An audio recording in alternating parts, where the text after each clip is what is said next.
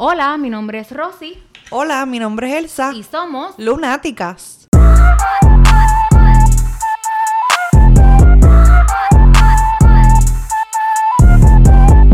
Quiero, bueno, queremos empezar por agradecerle, no tenemos palabras para agradecerle sobre el feedback y el apoyo que nos El han apoyo dado. ha sido grande, grande. Gracias, Súper, gracias, súper, gracias, este, para hacer nuestro primer episodio, este, nos fue súper brutal. También quiero decirles que estamos más cómodas que la primera vez, se va a escuchar un poco mejor. Tenemos dos micrófonos, Porque ya tenemos, dos micrófonos, Porque tenemos- para que sepan, el primer episodio lo hicimos en el piso Con una caja, un con una- micrófono. y una caja de televisor. Y como, una caja. Como escritorio. Pero estamos creciendo, estamos- nos Poco estamos a poco. desarrollando. poco a poco. Este, también quería decirles, em, hay muchas personas que nos- no, no saben trabajar o no saben bregar muy bien con las plataformas de podcast. En el podcast está nuestra descripción, pero este, si estás escuchando esto, quiero decirte que nuestro podcast va dedicado al true crime. Como dice su nombre, Lunática, un podcast de true crime. Nosotros vamos a estar hablando sobre diferentes crímenes alrededor del mundo eh, sin resolver o, O resueltos también.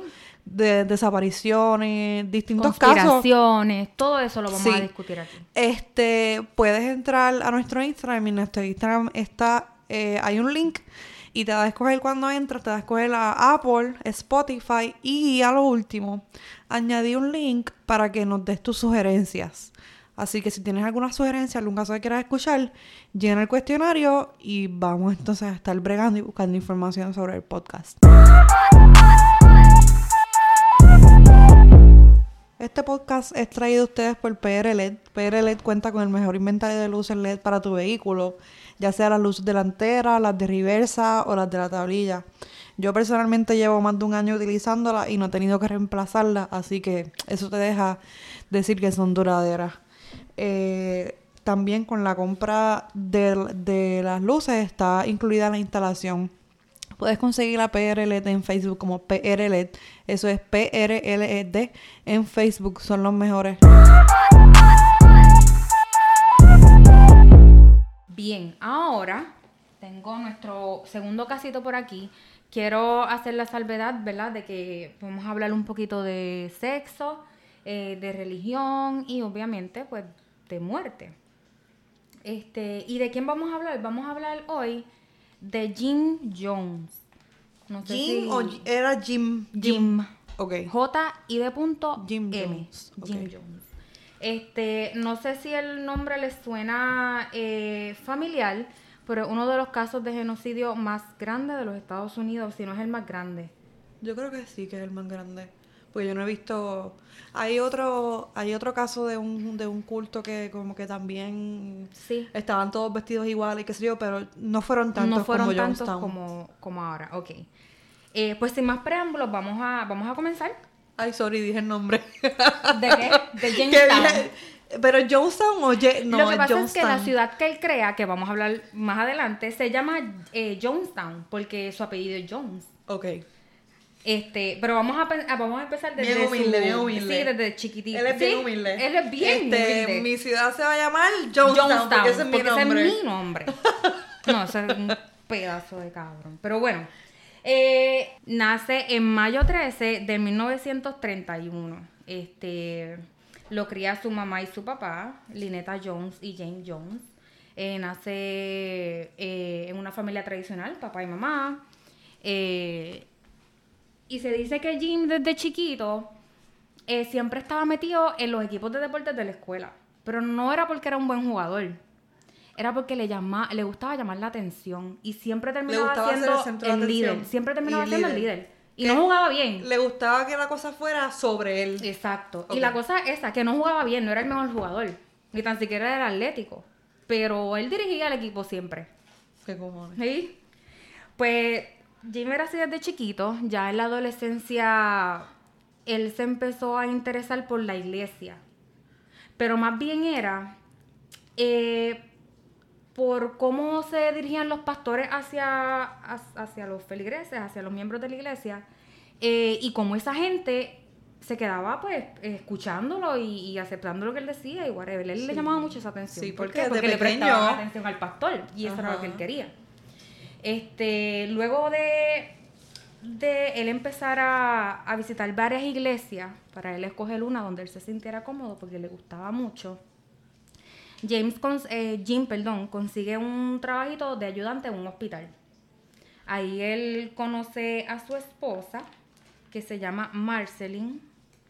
Ellos se casan poco tiempo después, no salieron mucho tiempo. En el 49 se casaron. So, ellos salieron, o sea, estuvieron saliendo como novios poco tiempo Bien y se poquito, casaron unos rápido. y se casaron rápido. ¿Por qué? Porque en sus conversaciones Marceline dijo, espérate que este hombre es de Dios, este hombre es un hombre bueno, porque él como él visitaba las iglesias, él siempre estaba pendiente, este, hacía bien su trabajo en el hospital, pues ella dijo, pues contra, este es el- yo creo que él es el, el indicado. Eh, y se casan. Este, poco tiempo después, Jim está dando una vuelta por ahí por la plaza y él ve un pastor en un sitio público y había muchas personas alrededor tratando de escucharlo y tratando de escuchar la palabra y no sé qué más. Y Jim dijo, contra, yo creo que eso es lo que yo quiero hacer, yo, yo quiero ser pastor, esto es lo que me llama a mí. Él ya estaba estudiando medicina, de hecho. Pero él no, se quitó y dijo, quiero ser pastor ahora.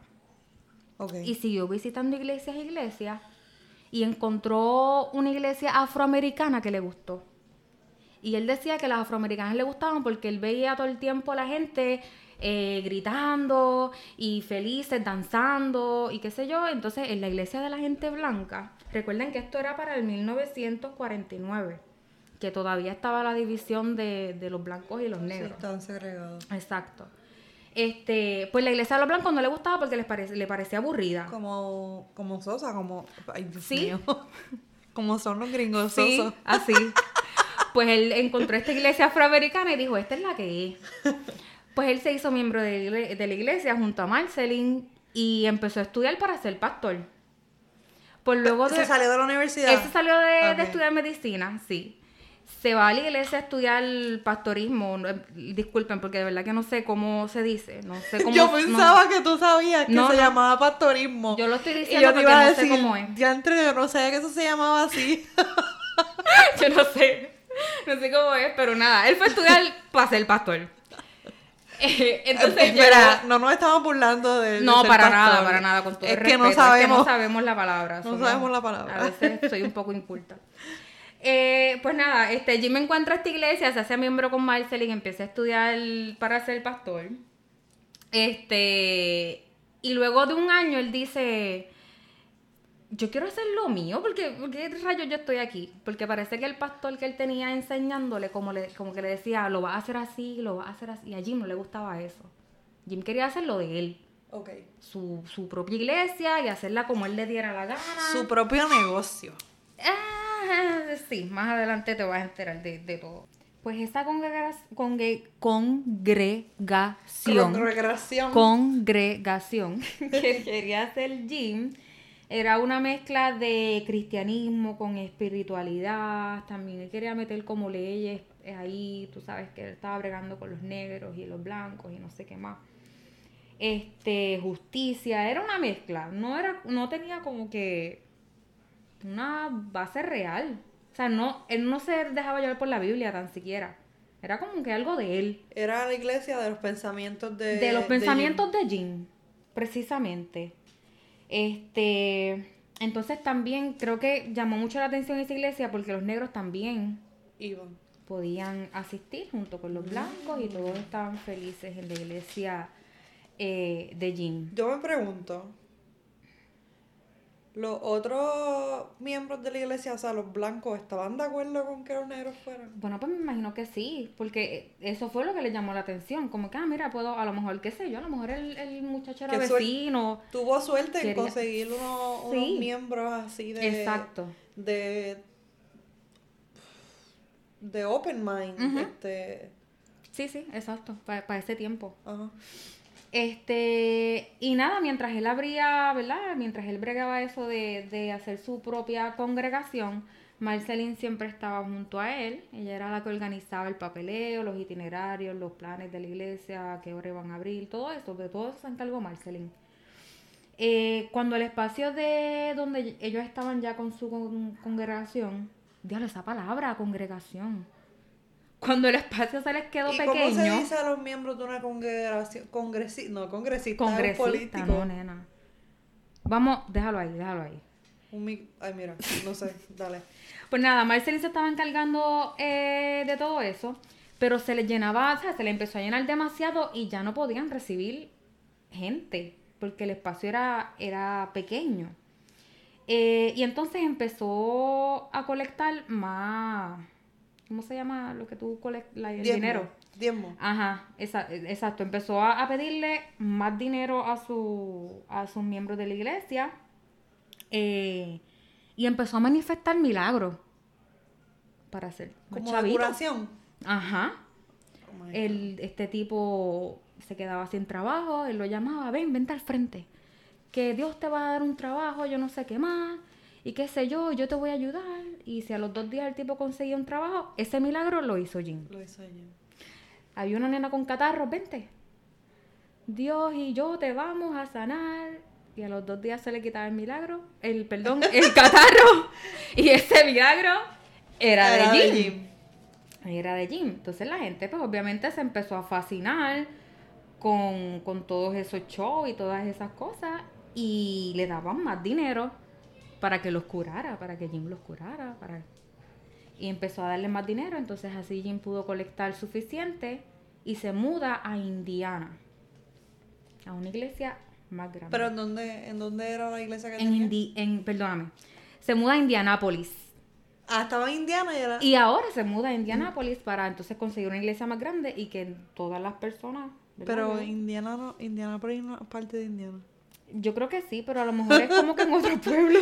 O sea, va a decir que bruta. Guayama, Arroyo, Salinas, pues a lo mejor es Indiana, Indianápolis. Pero. Indiana es un estado. No. Mm, corta eso. Mira, este, yo no voy a cortar esto, que la gente sepa que yo no sé nada de Estados Unidos lo- porque no me gusta Estados Lo Unidos. incultas que somos. este. Pues nada, él empezó a manifestar milagros, pudo conseguir más dinero y así pudo eh, alquilar o, o- o comprar un edificio más grande eh, en Indiana. Él comenzó a hacer giras también. Él iba a otras iglesias Como el tour de, de fucking R, pero el tour de Jim de Jones. Jim Jones. Él iba a otras iglesias, este, ¿verdad? Hacer featuring con otros pastores. y él les decía, entonces mi iglesia está allí, para que vayan, y vamos a recibirlos a todos. Eh, y obviamente, pues, la gente sí, lo iba a visitar a su iglesia. Eh, él tenía un grupito también de varios de los miembros que él confiaba mucho y les pedía que dijeran que estaban enfermos y ellos se prestaban para eso. Él le decía, mira, di que estás enfermo ahí, que yo te curé, qué sé yo, como un testimonio, para que entonces vengan a visitarnos más. Qué pedazo de cabrón. Sí, sí. Y, y nada, y así, estaban curados, los curaba Jim, todo el mundo visitaba la iglesia de Jim, y colorín colorado, ¡Eh! Este- ¿Se acabó? y ya. Ojalá. Este. Pero no. Pues lo, e- ese, ese edificio que pudo comprar en Indianapolis, él lo llamó Community Unity. Pero como el lugar tenía grabado ya la palabra Temple, Ah, perfecto. él dijo, ay no, espérate, vamos a cambiar el nombre a People's Temple. El templo de la gente, en español. Eh, también se convirtió en esta especie de activista, porque como te dije, empezó a hacer eh, protestas en los negocios, porque no dejaban entrar la gente negra, este, eh, porque los Que en parte eso era, eso bueno. Sí, la realidad es que más adelante en la historia él, él- hizo unas buenas obras, pero el final, pues, Pues la cagó la cagó. Este empezó a hacer eh, protestas en los negocios, no no permitían la gente negra. Y los dueños decían, mira ya, deja el show, entra, entra. Y dejaban entrar entonces, porque él estaba a fuego con las protestas. Este, los dueños se rendían y, les y los dejaban entrar. Lo que los miembros no sabían era que tras bastidores, Jim les prometía a los dueños de los negocios que si dejaban entrar a la gente afroamericana eh, a sus locales, él les haría ganar dinero.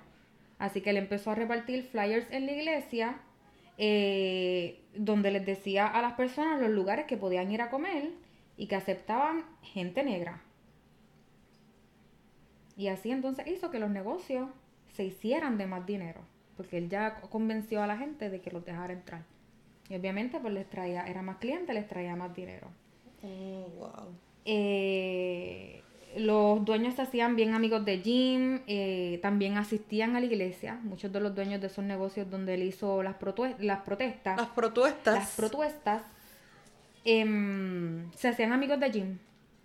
Y visitaban a la iglesia también. Varios años después, eh, Jim se muda a California porque quiere seguir abriendo iglesias. Él quería abrir iglesias en, en todo Estados Unidos. Y entonces varios de los feligreses lo siguen hacia, hacia California en su nueva iglesia. De los que tenían Indianapolis. De los que tenían Indianapolis, exacto, lo siguieron, lo siguieron era hasta California. Eh, ya para este tiempo ellos tenían casi 20 años de casados, Marceline y, y Jim, y tenían cuatro hijos. En total él, tuvo nueve, pero no fueron todos con Marceline.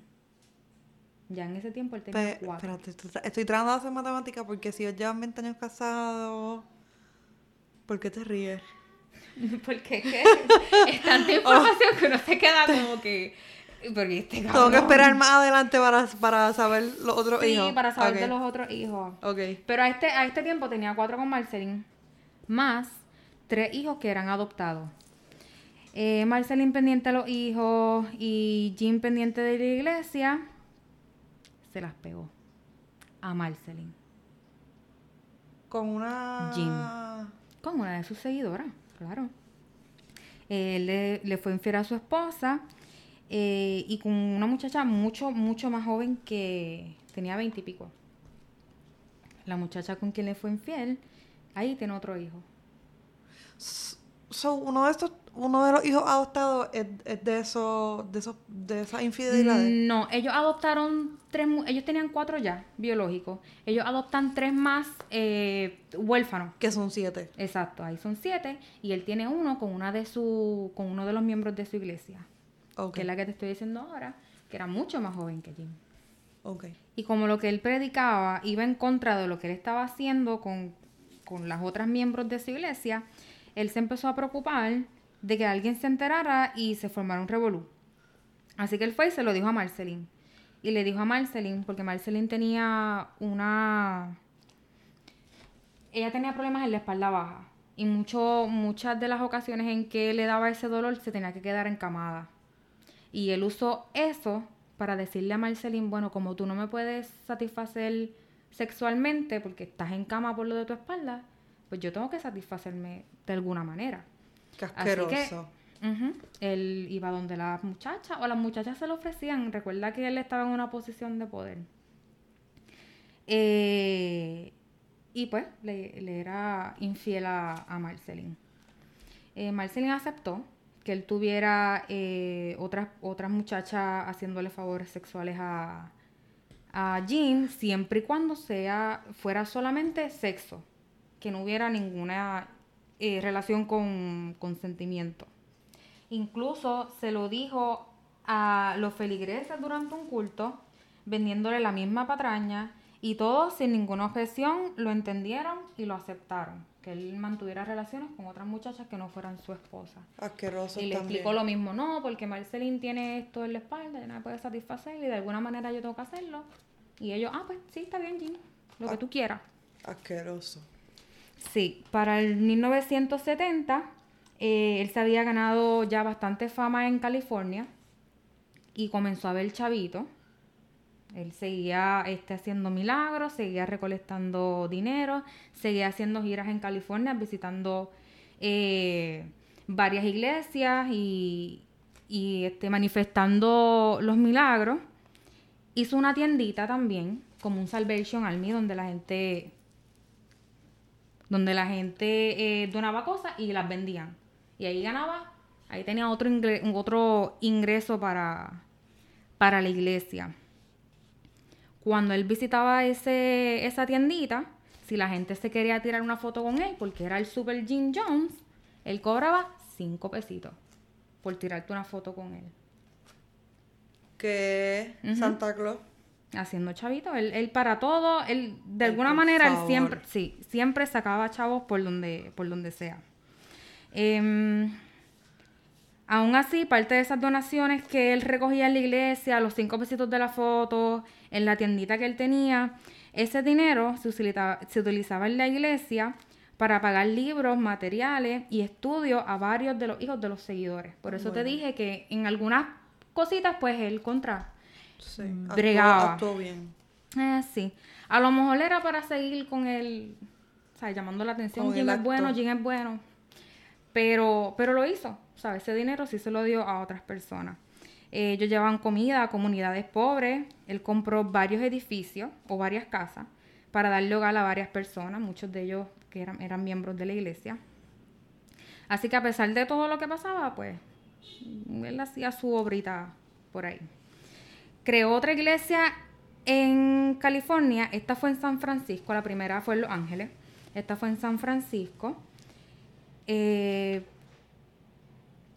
durante esa época, él se empezó a poner un poquito ya controlador como que empezó a decirle a los muchachos que en vez de usar el dinero para comer en el restaurante, que lo usaran para la para el diezmo. Como cuando que sí, sí, como que mira, pero ¿por qué tú vas a gastar en eso? Porque para qué tú vas para el cine. Da, pon estos chavitos aquí, le sacamos provecho de verdad y los convencía y, y se hacían, se hacía más dinero no los dejaba comer afuera, no los dejaba ir al cine, no los podía, ellos no podían pasear. Eh, como te mencioné, no, que, no mal, que no malgastaran su dinero, que mejor lo donaran a la iglesia.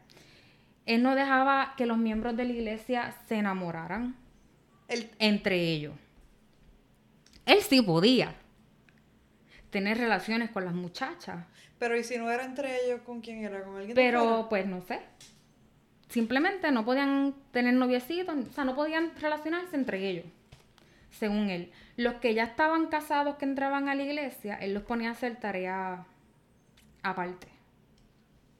Como para separarlo. Para separarlo. Pero él no quería que, la gente se distrayera o se saliera de, de su control, básicamente.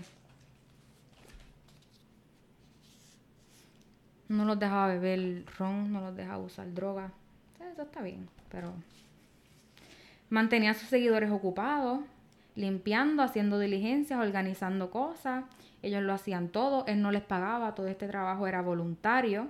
Ellos no le cuestionaban tampoco. Ellos le decían, sí, Jim, lo que tú digas. Iban y lo hacían. Terminaron comprando un cojón de guagua, eh, las charter estas, que son gigantes con aire también con todo ese dinero que ellos iban este, acumulando, compraron un montón de guaguas para ir haciendo giras en las iglesias, visitando más iglesias. Ellos se estaban em, esparciendo más bien por Estados Unidos. Como el COVID. Así mismito, como el COVID se esparció por el mundo.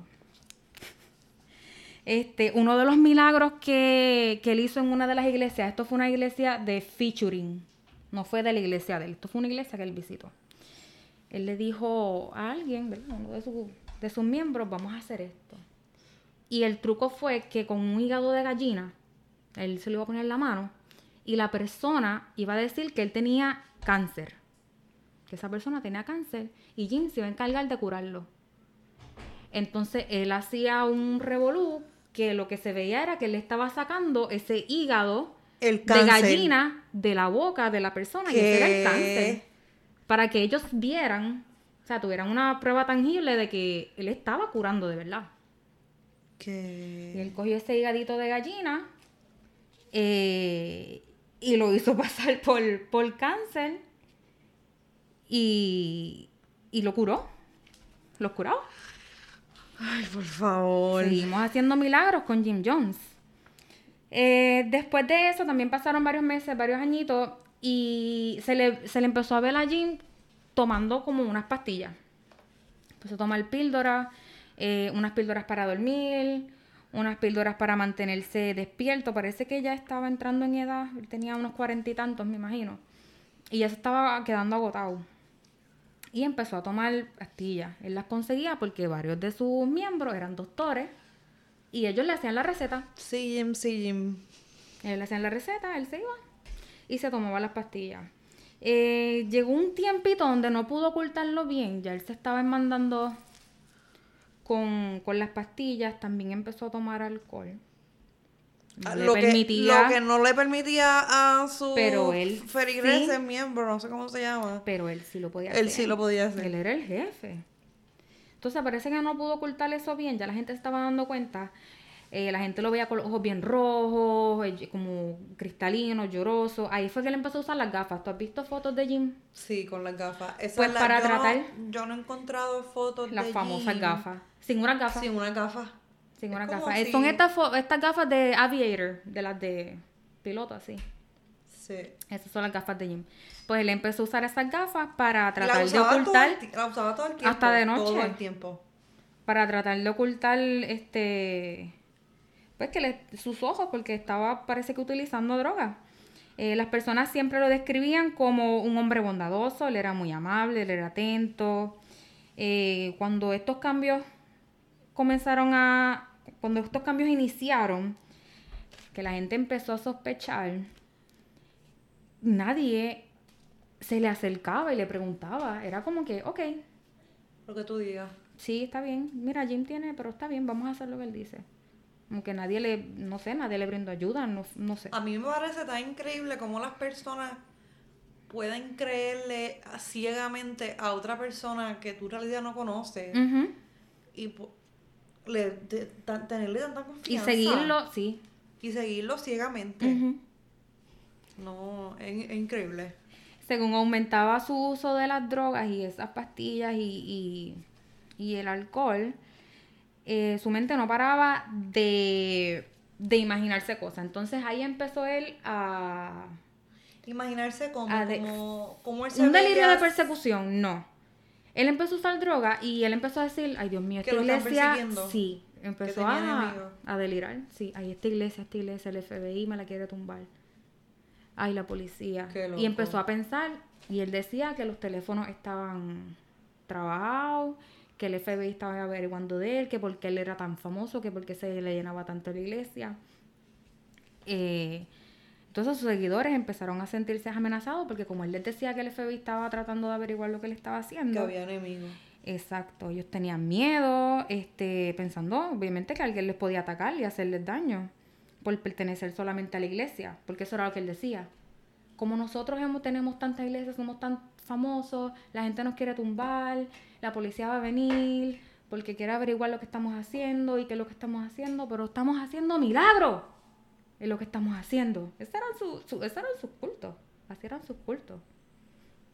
Oh my god. Sí, el lo, que da- lo que daría por darle un pescozón. El matrimonio, el matrimonio de él a este punto era como esporádico. Era, él estaba casado a veces. O sea, él mantenía sus relaciones con las muchachas y cuando se acordaba de que tenía esposa, pues, ah, mira, sí, espérate, déjame ir Mira, donde la que me invalida. huevo. Ajá, así mismito. Ay, qué asqueroso. Eh, él seguía teniendo relaciones con las muchachas eh, y eso era casi como una obligación para ella, según la Con información la que encontré. Como que se veían obligadas a tener relaciones. con- Exacto, era parte de las tareas, básicamente. Él estaba con dos o tres. Él empezó con una. Luego de varios años, él siguió sumando, se- sumándose muchachas. Luego entonces a Jim se le ocurre la idea de tener un lugar especial para su congregación. Él quería crear su propia comunidad como un lugar donde pudieran vivir libres. Quería hacer su, un pueblo, una comunidad, un barrio. Y era él. Y se hacía lo que él quería y él lo iba a montar y se lo iba a tener a esas personas. Esa iba a ser la tierra prometida. Ahí no habían leyes. Bueno, las que ponía Jim, pero... ¿Qué ponía yo? Exacto. Este, ahí van a vivir libres, eh, sin amenazas del gobierno, sin el FBI investigando y tratando de atacarlos. Así que esas personas comenzaron a buscar, cuando Jim les dijo, vamos a buscar, vamos a irnos de aquí para ser libres, para, para que nadie los siga, comenzaron a buscar un espacio donde pudieran ellos establecerse. En octubre del 1973, ellos hallaron un lugar en Guyana, en América del Sur, de Estados Unidos en California. El lugar que él le dijo, este es el lugar que es, porque era bastante profundo en el bosque, o sea que no había casi nada alrededor. No habían carreteras, no había electricidad. Como que era un lugar donde ellos iban a estar, ellos aparte, libres, siendo ellos. Y él seguía entonces metiéndole miedo a la gente, tratando de convencerlos, mira. So, él se los llevó, él se los llevó para Guyana con. Todavía no se los lleva.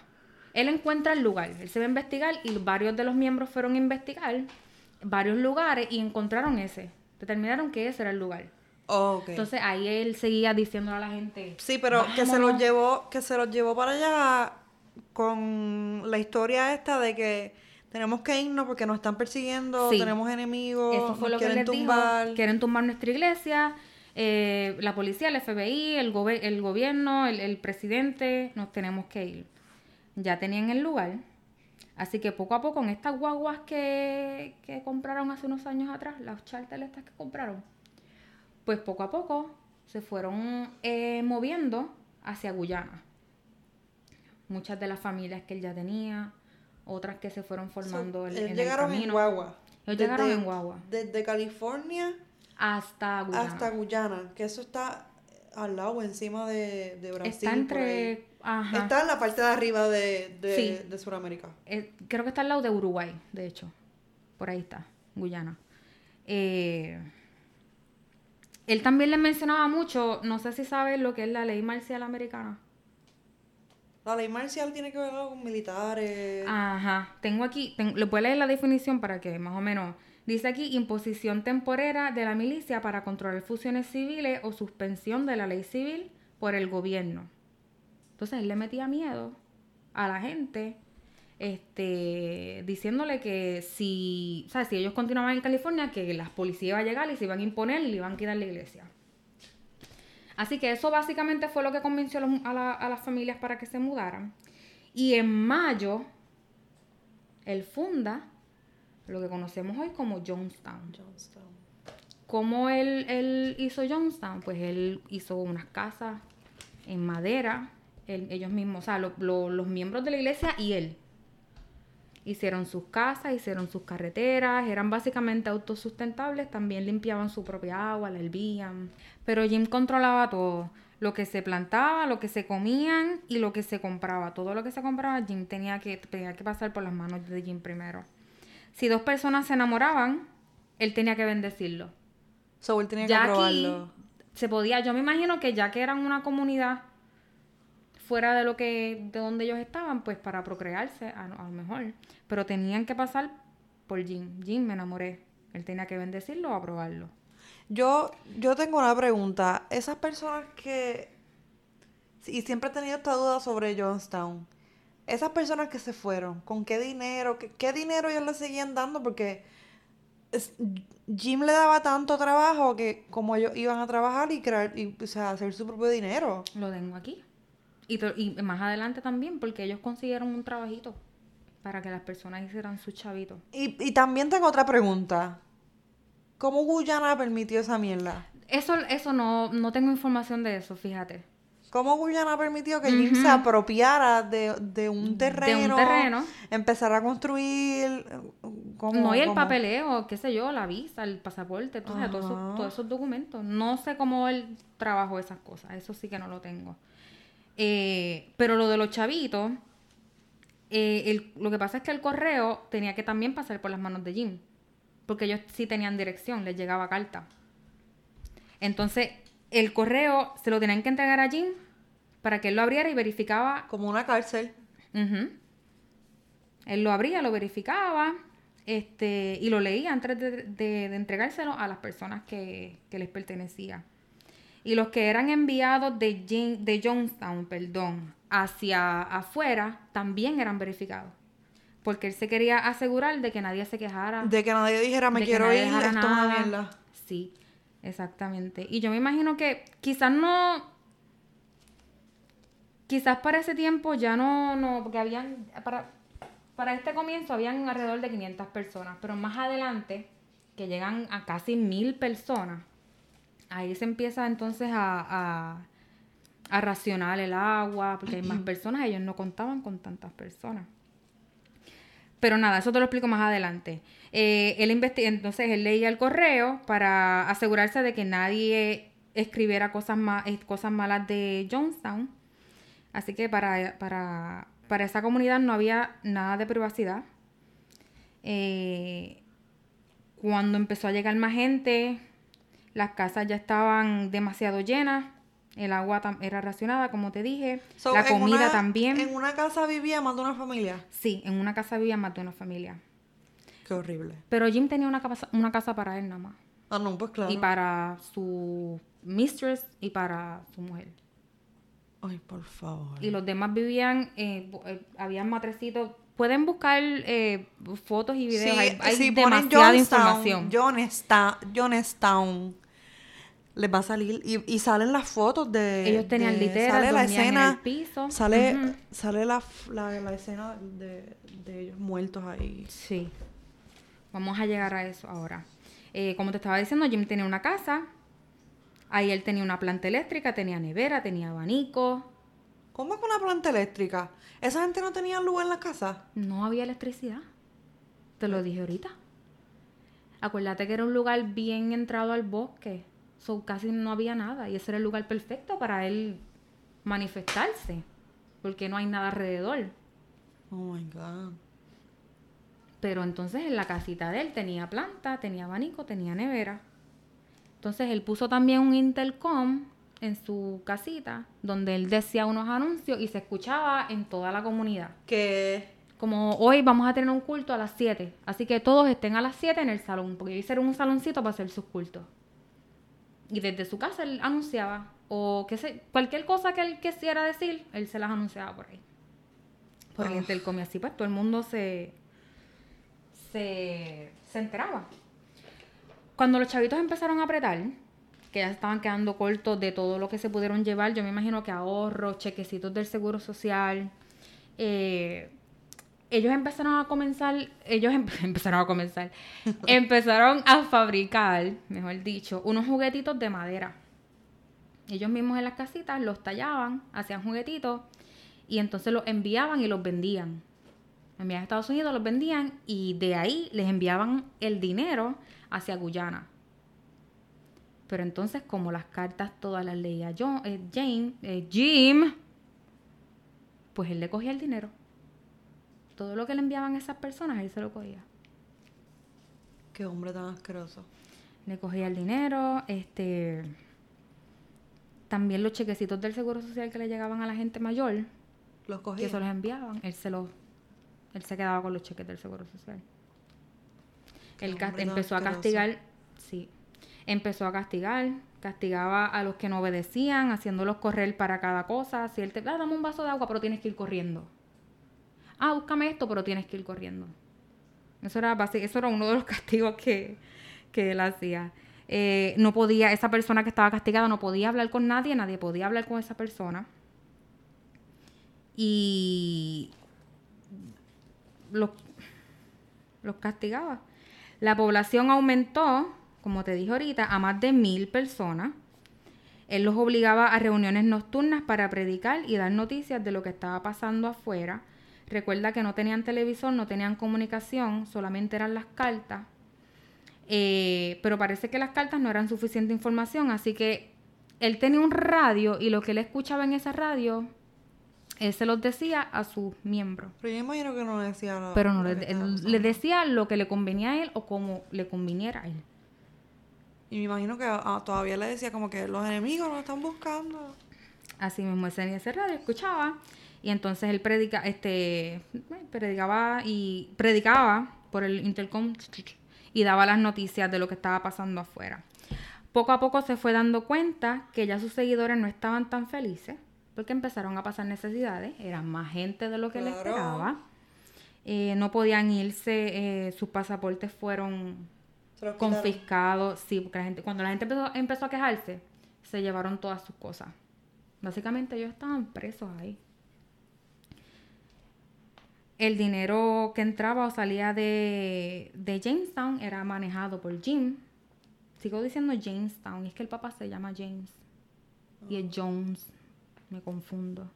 Este, todo el dinero era maneja- manejado por Jim. Eh, las personas estas estaban atrapadas, algunos lograron escapar de noche. Eh, y las que pedían irse, que él les decía que sí, tenían que firmar un contrato antes diciendo que no iban a hablar nada de lo, que, se hacía ahí. Oh. Antes de irse, ellos firmaban ese contrato. Aunque algunos hablaron como quiera, cuando se fueron y llegaron a los Estados Unidos hablaron. Entonces ahí se formó un pequeño revolú. Porque esas personas ganaron fama y ganaron prensa. Entonces Estados Unidos ahí se entera de que este loco, se llevó a 900 personas para allá. Eh, y en lo que, mientras él continuaba metiéndole miedo a esta gente, de, que lo iban a secuestrar y que los iban a matar y que la milicia iba a llegar y todo eso, eh, la gente en Estados Unidos empezó a preocuparse. Porque también muchas de las cartas que ellos enviaban no eran respondidas por la familia. Entonces ellos se preocupan y empiezan a quejarse con el gobierno, como que mira, ¿qué vamos a hacer? Estas personas se fueron para allá, no estamos eh, seguros de que estén bien. Jim empieza a escuchar eso por la radio. Como que hay noticias de él en Guyana. Y con el dinerito ese que le quedaba y con lo que él le sacaba a las otras personas, él empezó a comprar pistolas y montó un pequeño ejército para cuando el supuesto ataque llegara, ellos estar preparados. En febrero de 1978, en febrero de 1978, Jim convocó una reunión de emergencia donde les dijo a todos que Johnstown sería atacado y que unos soldados llegarían a atraparlos y a matar a sus hijos. Que para evitar eso tenían que matarse ellos mismos.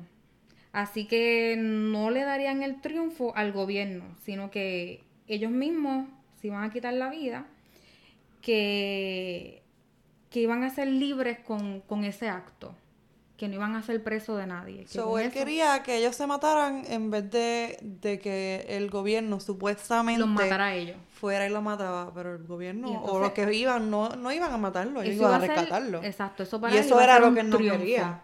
Exacto, eso iba a ser un triunfo del gobierno y no era lo que él quería, precisamente. Entonces él les dice que, les dice, nos vamos a tener que matar, vamos a tener que desaparecer para que esta gente no nos atrape. Eh, todos fueron reunidos en el salón y comenzaron a llegar unos candungos de un líquido oscuro, como unos iglús de esos con, con un líquido. Eh, ese líquido ellos se lo tenían que beber y que esta mezcla los mataría en 40 minutos. Él les dijo todo eso y que su muerte iba a ser pacífica. Cuando las personas tomaron el líquido, no pasó nada. Ese primer líquido. Esa fue la primera prueba. Ahí entonces él les dijo que era una prueba, que él lo que quería era saber hasta dónde su, su congregación estaría dispuesta a llegar por él. Eh, y que iban a ser premiados con el resto del día libre. Qué cabrón. Qué cabrón. Ok, pues, ah, eh, eran embustes. Eh, tienen el día libre porque ya sé que ustedes darían la vida por mí. ¿Qué cojones? Nadie se molestó, nadie dijo nada, pero ahí fue que Jim se dio cuenta de cuánto ellos iban a hacer por él, de cuánto poder él tenía sobre ellos. Mientras las familias de los seguidores de Jim se estaban preocupando, como te dije ahorita por las cartas, se empezaron a quejar con el gobierno. Eh, y en noviembre de 1978, el congresista Leo Ryan eh, toma la decisión de viajar a Guyana para inspeccionar y para averiguar qué era lo que estaba pasando y por qué tanta gente se estaba, eh, se estaba quejando. Él quería investigar los rumores, como te dije, y básicamente era el complejo en sí, no era como investigar a nadie, era ver qué era lo que estaba pasando allí.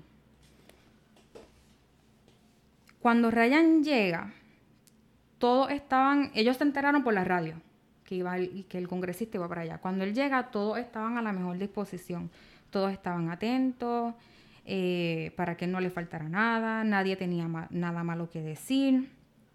Todo corrió ese día de, maravilla. Él comió, él compartió con, varias personas. Al final del día, Ryan iba a montarse en la guagua para ir al, al aeropuerto, perdón, cuando llegaron dos o tres feligreses y le preguntaron a Ryan si se podían ir con él a los Estados Unidos. Esa es, parte de las personas que se querían ir ya de, de Jonestown. Y él les dijo que sí, que no había ningún problema, porque ellos estaban viajando en un avión privado. Ok. Y él les dijo, sí, vengan, yo los llevo, pero ¿por qué? Entonces la gente pues empezó a decirle a Ryan lo que estaba pasando. Cuando la seguridad de Jim, que ellos lo acompañan la- al aeropuerto, vio que se estaban llevando a varias personas de la congregación, ellos pensaron que se las estaban secuestrando. Recuerda que Jim le metía embustes diciendo que... Entonces ellos pensaron que lo estaban secuestrando, que Jim sí tenía razón de, lo que, de todo lo que él había dicho, que serían atacados. Así que ellos decidieron atacar primero y le disparan al congresista y a varias de las personas que estaban allí, porque ellos, recuerda que pensaban que se estaban protegiendo. Así que ellos Uy. iban a atacar, ellos, ellos atacaron primero. Le dispararon eh, al congresista, le disparan a varias de las personas que estaban allí, pero todos logran montarse en el carro y llegan al aeropuerto. Cuando se bajan del carro para montarse en el avión, llegan más de los soldados de Jim y comienzan a disparar. Ellos matan a cinco personas es de cinco personas de... de las que estaban de- entre las personas irse. que estaban con Jim y las personas que querían irse. Eh, y una de ellas fue el congresista. Mataron al Lo, logra- congresista. lo lograron, sí, lo lograron alcanzar y lo mataron. 11 de esas personas fueron heridas. Cerca de las 5 de la tarde ese mismo día, Jim anuncia una reunión en el salón y les dijo a su gente que trató de darles la mejor vida que él pudo, pero que uno de los que iba en el avión trató de dispararle al piloto y que, y que le echarían la culpa a ellos. O sea, una de las mismas personas se rebeló allí en el avión y trató de dispararle al piloto y que todo ese revolú iba a ser eh, culpa, o sea, iban a culpar a So, Jonestown de todo él ese está revolú. ocultando que realmente los que dispararon primero fueron, Fueron los de ellos. Jim. Él está diciendo que fue uno de los de Estados Unidos y que le van a echar la culpa a ellos. Exacto. Embuste. Él les Otro dice, embuste vamos a reunirnos, pasó esto, nos van a echar la culpa y nos fuimos nosotros. Este, así que nos van a echar la culpa. Eso nos va a traer muchos problemas. La gente no sabía lo que de verdad había pasado, porque nadie estaba allá. Pero Jim sí, porque uno de esos soldados que dispararon fue y se lo contó. Pero Jim tergiversó las cosas que, que le había dicho, lo dijo a su conveniencia. Y entonces eh, la única solución que le encontraba para que sus hijos no sufrieran y para poder ser libres completamente era matarse, era morir. Lo mismo que les dijo la primera vez, pero que era una prueba. Pues en este momento que pasó todo este revolú, esa era la solución Ok. matarse. Que había llegado la hora de tomar la poción que los liberaría, que eso no era un suicidio, que era un acto revolucionario. Algunos se oponían a tomarse la poción, mientras otros Pues simplemente... claro, ¿cómo tú te vas a tomar... Ay, por favor, ¿cómo tú vas a aceptar tomarte eso?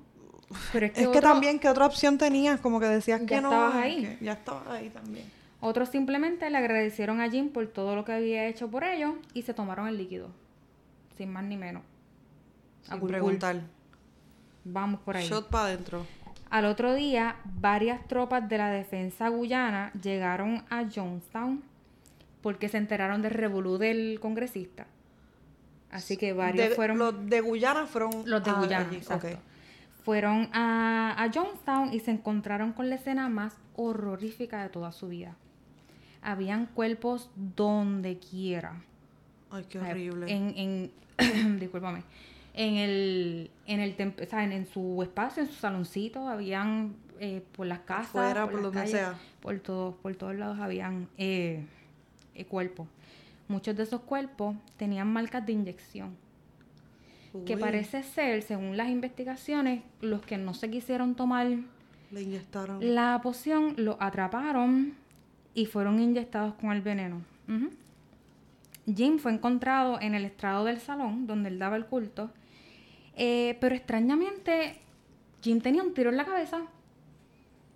Ah, porque no es pendejo, él no se iba a envenenar. Claro, él no iba a pasar ese dolor y esa... Claro. Eh, parece que se suicidó eh, con un tiro y una de sus amantes también. Tenía un tiro en la cabeza al ladito de, de, de, de Jim. So, ¿alguien mató a Jim y se mató después? ¿O Jim mató a alguien y Jim se mató a lo Eso último? nadie nos puede decir eso, porque pues todos los que estaban allí básicamente murieron. Cuando esto es cubierto por la prensa eh, guyana, Estados Unidos se entera y envía una brigada a investigar. Así fueron eh, apareciendo más y más cuerpos cada vez. Eh, ya a una semana de la investigación habían encontrado 911 cuerpos. Muchos de los, de los cuerpos que eran hallados, como ya llevaba más de una semana, ya estaban descompuestos. Ay, qué Eh, y no se pudieron... Me que había niños. Habían niños, sí, había de todo, bebés, niños, Ay, qué horrible. mamás, ancianos, todas Qué las personas que, que vivían allí. Ay. Los investigadores también encontraron cintas. Parece que Jim grababa todo lo que se hacía en, en los cultos. Qué creepy.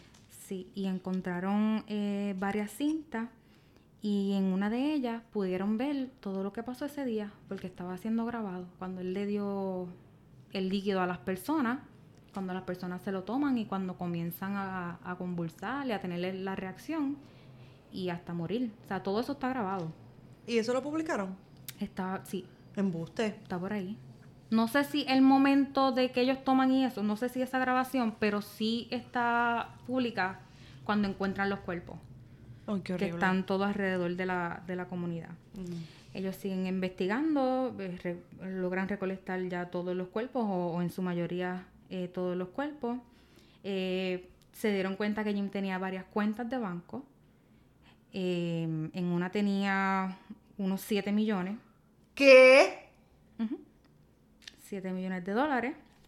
Efectivos en, el, en la comunidad, en Johnstown, tenía 700 mil dólares. Y, y ese hombre estaba haciéndole pasar necesidades a toda sí. esa gente. Y, roban, y seguía robándole a los chavos. Ay. Porque él seguía eh, con las cartas y el seguro social los chavitos que le enviaban. Él seguía robándose. Y Cash tenía 700 mil dólares en, en unas maletines y unas maletas. Y en la cuenta de banco que le investigaron tenía 7 millones de dólares. Qué cabrón. Ese dinero se usó para compensar las familias que fueron afectadas. Ajá. Eh, ya luego de eso hubo varias demandas eh, porque las familias no, no porque las familias no no encontraban como que que el gobierno lo hubiese manejado como debió. Así que después Es de que toda la el gobierno de Estados Unidos y el gobierno de Guyana, porque es que, como tú, yo no sé cuántas guaguas se necesitan para llevar 900 personas y como tú, tú no te vas a dar cuenta que llegaron 800 mil guaguas con 900 personas a un lugar y que estas personas empezaron, como tú no te vas a dar cuenta. Ujú. Y entonces, si ese senador, legislador, Eh, un, con- sí, un un congresista congresista. Puñeta, pero ¿por qué no enviaron a alguien? Yo me imagino que el plan del congresista al volver iba a ser bregar con la situación, pero no pudo volver. Porque pero es que puñeta, si tú sabes que esa gente le están jodiendo ahí, tú te vas a ir solo. ¡Ey! Llegué y tú te crees que te... Claro, debió ir con más gente, sí. Debió ir él con, con una brigada de gente. Claro. Pero nada, ese dinero que se encontró luego fueron, como te dije, fue eh, fue para fue utilizado para compensar las familias de, de las personas, ¿verdad? De, de, lo, de las víctimas del genocidio de, de Jonestown. Y nada, las demandas que siguen, pero ya eso es otro tema porque eso es más, más legal y, y- y ya no entra aquí. Pero por fin llegamos al final. es que esta historia es bien larga, hay muchos detalles. Pero por fin llegamos al final. Terminamos con la historia de Jim. ¿Qué ustedes creen? Mira, este, yo creo que Jim era un cabrón.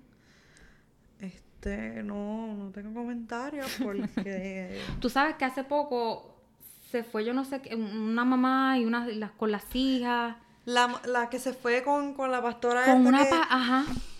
Que la pastora estaba diciendo Algo así. que iba a venir un terremoto y que ya estaban acampando ahí para salvarse un En terremoto. Y supuestamente esa pastora tiene un caso por, por tráfico de niños y qué sé yo qué De verdad, eso no lo supe. Yo sé que mientras pasaba ese revolú, la pastora estaba en Estados Unidos de vacaciones. Sí. Mientras todas esas familias estaban acampando, Sí, quizás ella no es pasando alguna puertorriqueña, ella es necesidad. peruana, yo creo. Mm.